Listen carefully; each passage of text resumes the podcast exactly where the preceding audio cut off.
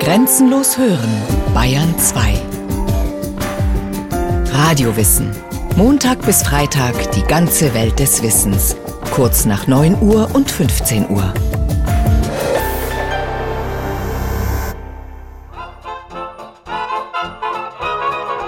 Lindbergh landet in Paris.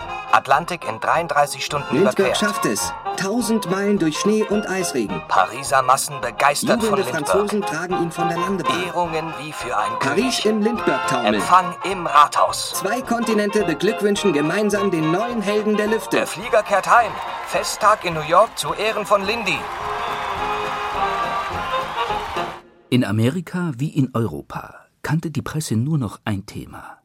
Charles Lindbergh hatte es geschafft. Der sympathische junge Mann aus dem amerikanischen Mittelwesten hatte als erster allein den Atlantik überflogen. Mit seiner einmotorigen Maschine war er in New York gestartet und tags darauf in Paris gelandet. Er war Amerikas neues Idol. Ein Superstar. Man kann sagen, der bis dahin größte Held in der amerikanischen Öffentlichkeit.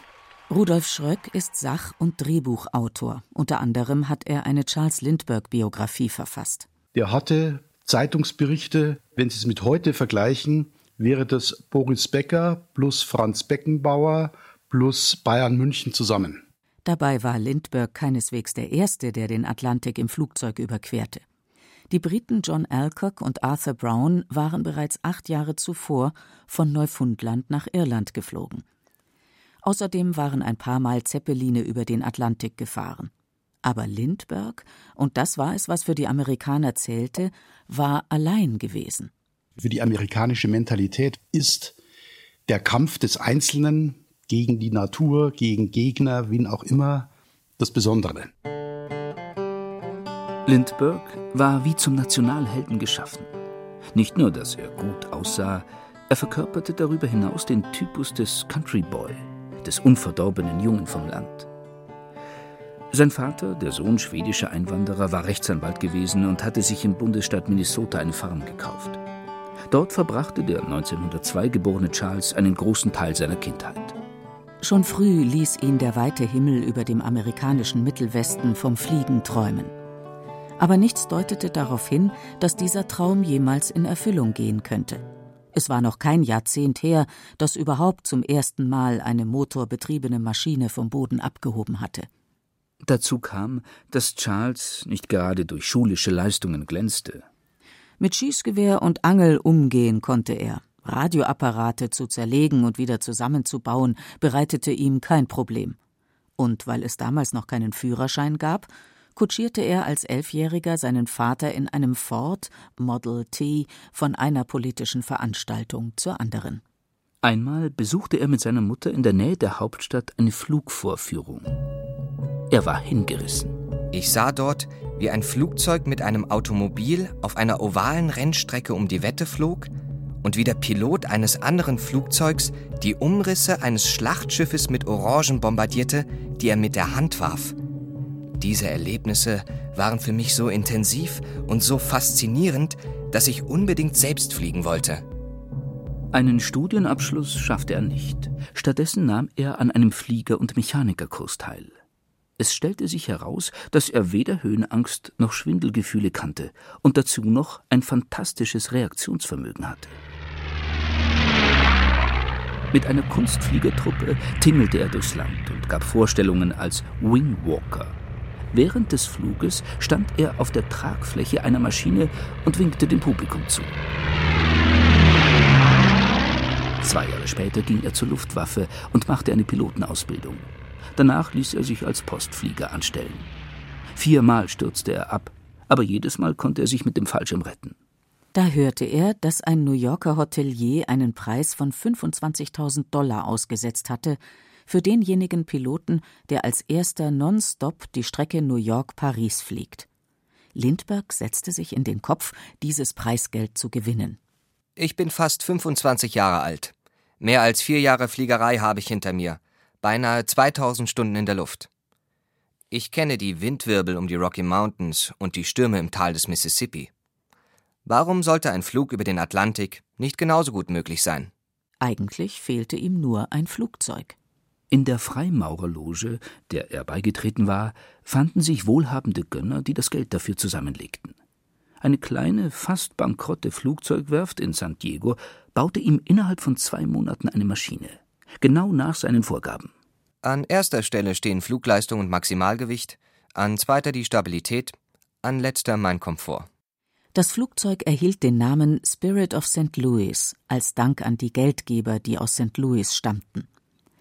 Es bestand aus Stahlrohr und kunststoffbezogenem Fichtenholz, war achteinhalb Meter lang und hatte eine Spannweite von 14 Metern. Um Gewicht zu sparen, wurde auf alles verzichtet, was nicht unbedingt nötig war. Es gab weder Funk noch Navigationsgerät, ganz zu schweigen von Annehmlichkeiten wie einer Innenheizung. Die Presse nannte die Maschine eine fliegende Apfelsinenkiste. Während sich Lindbergh noch auf seinen Flug vorbereitete, gingen die erfahrensten Piloten jener Zeit an den Start, in Zweier-, Dreier- oder Vierer-Crews. Alle scheiterten. Sie stürzten ab, einige starben oder blieben verschollen, andere überlebten schwer verletzt. Am Morgen des 20. Mai 1927 schließlich rollte die Spirit of St. Louis auf das New Yorker Roosevelt Field.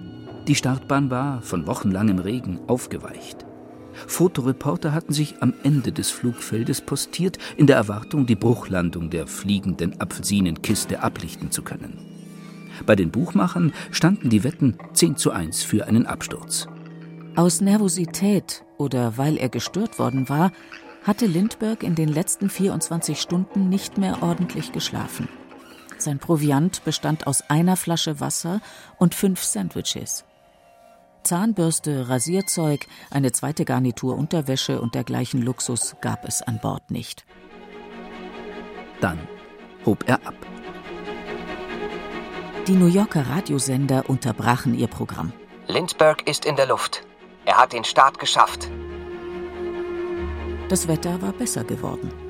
Mit einer Durchschnittsgeschwindigkeit von 165 Stundenkilometern flog er entlang der Küste nordwärts. Am Abend erreichte er Neufundland. Hier begann der Flug über das offene Meer. In 3000 Metern Höhe geriet er bei vollkommener Dunkelheit in einen Schneesturm und musste den Kurs ändern. Nach 17 Stunden in der Luft nickte er ein, verlor an Höhe und wachte erst wieder auf, als eine Gischt durch das offene Fenster spritzte. Nach 22 Stunden begann er Gespenster zu sehen. Erst lehnt sich der eine, dann ein anderer nach vorn. Zuweilen kommen die Stimmen direkt aus der Luft. Vertraute Stimmen, die meinen Flug mit mir besprechen, mir technische Ratschläge erteilen, die mich beruhigen. Doch dann, nach 27 Stunden in der Luft, waren Müdigkeit und Halluzinationen wie weggeblasen. Er sah Land, die Südwestküste Irlands. Menschen winkten ihm zu. Im Tiefflug passierte er Irland und Südengland. Um 9 Uhr abends sah man ihn über der Normandie. Um 10 war er über Paris. Lindbergh drehte eine Ehrenrunde um den Eiffelturm, dann suchte er nach dem Flughafen Le Bourget. Genau 33,5 Stunden nach seinem Abflug in New York brachte er die Spirit of St. Louis auf den Boden. Der Jubel kannte keine Grenzen. Es war unvorstellbar, was sich in Paris abgespielt hat, als bekannt war, er hat es geschafft. Da waren ja ungefähr 250.000 unterwegs auf den Straßen, alles um diesen Lindbergh nachts zu begrüßen. Lindbergh war höchst erstaunt. Er wollte, weil er nicht viel Geld bei sich hatte, in ein billiges Hotel gebracht werden. Die erste Frage war, ich glaube, ich habe meinen Reisepass vergessen, wie kann ich mich denn ausweisen? Erst am nächsten Tag, als man ihm ein Glückwunschtelegramm des US-Präsidenten überreichte, begann Lindbergh zu realisieren, wie sehr sich sein Leben verändert hatte und dass die 25.000 Dollar Preisgeld eher Nebensache waren. Er war vermutlich der berühmteste Mann der Welt. Die Königshäuser von Belgien und England beehrten sich, ihn zu empfangen, aber der größte Triumph stand ihm noch bevor. Lindbergh kehrte in die USA zurück. Der Flieger kehrt heim. Festtag in New York zu Ehren von Lindy. Und wurde dann in New York, was er nie begriffen hat, das hat er später auch gesagt, mit einer Konfettiparade begrüßt. Das war die größte Konfettiparade, die es bis dahin gegeben hat. Vier Millionen Menschen waren auf den Beinen und 30 Millionen verfolgten eine kurze Ansprache, die der neue Nationalheld hielt, am Radiogerät.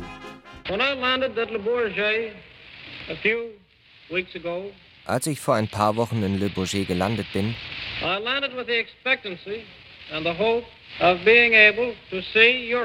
habe ich erwartet und gehofft, mir Europa anschauen zu können.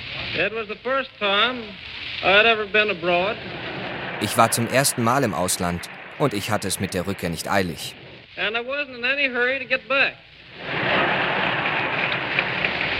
And I was informed that while it wasn't an order to come back es hieß, dass man mir zwar nicht befehle, heimzukommen,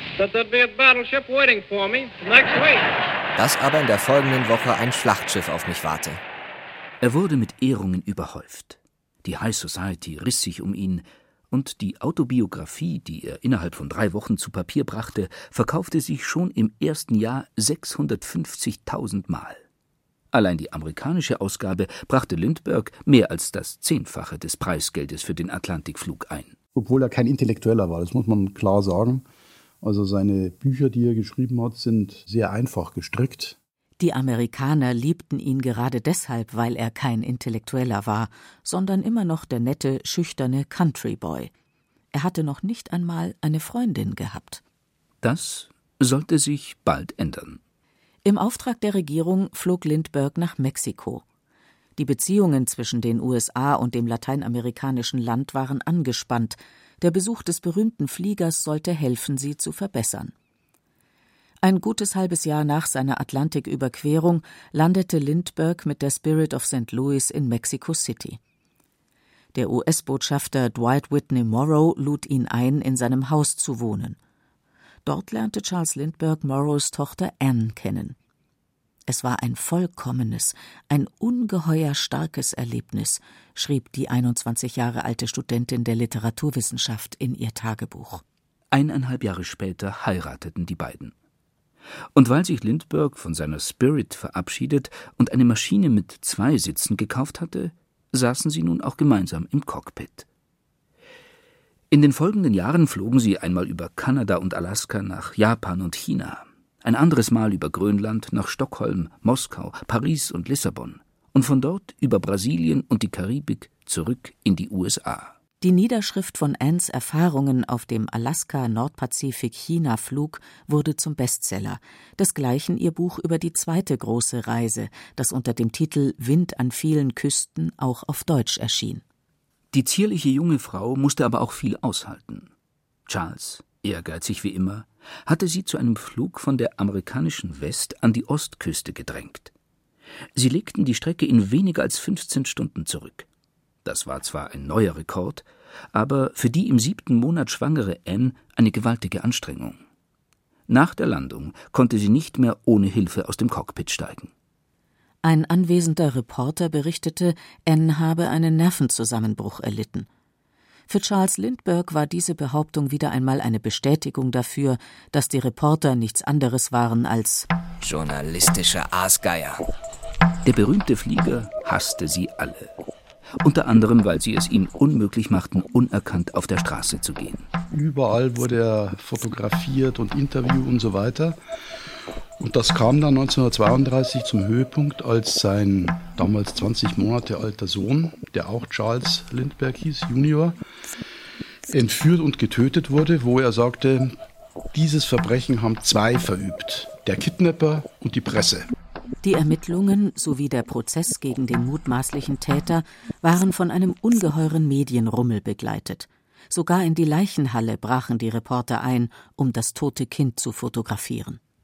Genau an dem Tag, an dem Charles Lindbergh von einem Flugzeug aus die Asche seines ermordeten Kindes über dem Atlantik verstreute, gebar Anne Morrow Lindbergh zum zweiten Mal einen Jungen. Er hieß John, und als auch er ständig von Fotografen verfolgt wurde, war für Lindbergh das Maß voll. Die Folge war dann, dass er mit seiner Familie praktisch ins Exil ging, nämlich nach England, weil er sagte, ich kann da in Amerika nicht mehr leben und da will ich auch nicht mehr leben. Ende des Jahres 1935 verließen die Lindberghs die USA per Schiff. In der Grafschaft Kent mieteten sie sich ein Landhaus. Anne genoss es, sich in Ruhe dem Schreiben widmen zu können. Charles hingegen war meist unterwegs, in unterschiedlichen Missionen. Er war Direktor der Pan Am, Pan America. Das war ja damals die Luftlinie Nummer eins.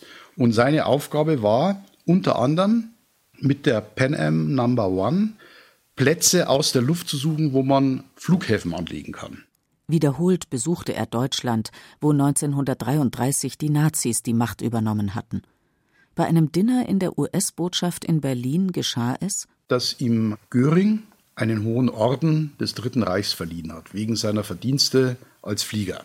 Das war von der amerikanischen Botschaft aber gewünscht, weil man gesagt hat, du bekommst dadurch Zugang zur deutschen Luftwaffe und kannst uns genau berichten, wie weit sind die Deutschen in der Aufrüstung. Das heißt, er war geheimdienstlich unterwegs. Tatsächlich führte man ihm die neuesten Stukas und Jagdflugzeuge vor, und er gab seine Erkenntnisse an die US-Regierung weiter. Dabei hegte er durchaus gewisse Sympathien für die Nazis. Er war schwer beeindruckt, etwa von den Olympischen Spielen, wo er dabei war bei der Eröffnung 1936 in Berlin. Als der Zweite Weltkrieg ausbrach, engagierte er sich in einer Organisation, die sich gegen den Kriegseintritt der USA wandte. Es war die Bewegung America First, da war er so der Starredner. Da trat er auf einer Großkundgebung im Bundesstaat Iowa auf und sagte, also man muss natürlich feststellen, dass der ganze publizistische Bereich der USA, Presse und vor allem Film, von den Juden beherrscht ist. Deswegen sollen die sich nicht so aufspielen. Lindbergh versuchte später diese Äußerung zu relativieren. Es half nichts. Er galt als Antisemit und als Nazi-Freund. Wer einen deutschen Nazi-Orden annimmt, hat das Recht verwirkt, Amerikaner zu sein, erklärte Innenminister Harold Ickes. Lindbergh stand im Abseits. Im Dezember 1941, ein Vierteljahr nach der verhängnisvollen Rede, griffen die Japaner Pearl Harbor an, den Stützpunkt der US-Pazifikflotte. Am Tag danach traten die USA in den Krieg ein. Und dann bewarb er sich sofort als Kriegsfreiwilliger und dann sagte man ihm von Seiten des Verteidigungsministeriums, du bist nicht zuverlässig. Und dann ist er praktisch in Privatklamotten im Pazifischen Krieg gegen Japan Einsätze geflogen. Er zeichnete sich als Bomberpilot aus, bestritt Luftkämpfe, beriet den Oberkommandierenden der US-Pazifik-Streitkräfte und blieb dennoch eine persona non grata. Er ist dann allerdings nach dem Zweiten Weltkrieg vollständig rehabilitiert worden unter Eisenhower. Wurde General und war Geheimdienstmann und so weiter. Er lebte mit seiner Familie wieder in den USA. Außerdem besaßen die Lindberghs ein Haus am Genfer See. Doch in der Ehe kriselte es. Anne hatte nach John noch vier weitere Kinder geboren. Aber Charles hielt es nicht daheim. Er ist nie da, schrieb Anne in ihr Tagebuch. Ich führe das Leben einer Witwe. Charles Lindbergh war oft in Deutschland, unter anderem um Wissenschaftler und Ingenieure zu rekrutieren, die der amerikanischen Luft- und Raumfahrt nützlich sein konnten. Ob sie Nazis gewesen waren oder nicht, spielte nun keine Rolle mehr. Mir war klar geworden, dass die deutschen Luftfahrtforscher ein großartiges Potenzial darstellten. Wenn wir es uns nicht holten, dann holten es sich die Russen, sagte er in einem Brief. Überall, wo es Weltkrisen gab, ob in Persien, ob in Südostasien, Vietnam, überall war Lindbergh vorher anwesend. Deswegen bin ich mir sicher, dass er sehr eng mit der CIA verbandelt war. Ich kann es aber nicht beweisen. Ab 1954 hatte er sogar ein Büro in Rom und ein paar Jahre später eine deutsche Privatsekretärin. Wieder ein wenig später eine Freundin und dann noch eine. Und wie sich viele Jahre nach seinem Tod herausstellte, hatte er von allen dreien Kinder. Drei von seiner Münchner Freundin Brigitte Hessheimer, je zwei von deren Schwester sowie von seiner Sekretärin. Die Frauen hatten seine oft wiederholte, strikte Anweisung befolgt. Hold the utmost secrecy. Halte die größte Geheimhaltung ein. Erst 2003, als auch ihre Mutter gestorben war, gingen Lindberghs Münchner Kinder die Tochter Astrid und die Söhne Dirk und David an die Öffentlichkeit. In Interviews mit dem Bayerischen Rundfunk sprachen sie über die Besuche ihres Vaters. David Hessheimer Die Mutter ist unheimlich aufgeblüht, wenn sie wusste, dass er kam. Wenn er da war, natürlich noch mehr. Sein Bruder Dirk? In der Regel blieb er zwischen fünf und 14 Tagen. Die Besuche in manchen Jahren, soweit ich mich erinnere, war es dreimal, manchmal nur einmal im Jahr. Aber es, wir haben uns eigentlich immer gefreut, wenn er da war. Wenn er da war, hat er sich eigentlich sehr intensiv mit uns beschäftigt. Lindbergh-Biograf Rudolf Schröck. Ich nehme mal an, die sieben Kinder in Europa, das waren nicht die einzigen. Aber ich habe keine Ahnung. Dafür hat Rudolf Schröck eine Ahnung davon, was Lindbergh bewog, so viele Kinder in die Welt zu setzen. Es geht aus einer Stelle in der letzten Autobiografie des wohl fälschlicherweise oft einsamer Adler genannten Mannes hervor. Der sagt dort über sein eigenes Erbgut Das ist beste Genetik und die muss sich verbreiten, wörtlich. Er war der Auffassung, dass es möglichst viele Lindbergs weltweit geben sollte. Dem liegt eine Anschauung zugrunde, die heute überholt ist. In anderen Dingen war Lindbergh seiner Zeit weit voraus. Im Hinblick auf den Umweltschutz etwa. Wenn es damals Greenpeace schon gegeben hätte, wäre er Aktivist für Greenpeace gewesen, ganz sicher. Über vieles in Charles Lindberghs Biografie lässt sich nur spekulieren. Als er am 28. August 1974 auf Hawaii starb, nahm er mehr als nur ein Geheimnis mit ins Grab. Auch er selbst blieb bis zuletzt der Devise treu: Hold the utmost secrecy. Halte die größte Geheimhaltung ein. Sie hörten Charles Lindbergh, Nationalheld mit Doppelleben von Herbert Becker. Es sprachen Peter Weiß, Beate Himmelstoß, Sven Hussock und Silke von Walkow. Technik Regina Stärke. Regie Irene Schuck. Eine Sendung von Radio Wissen.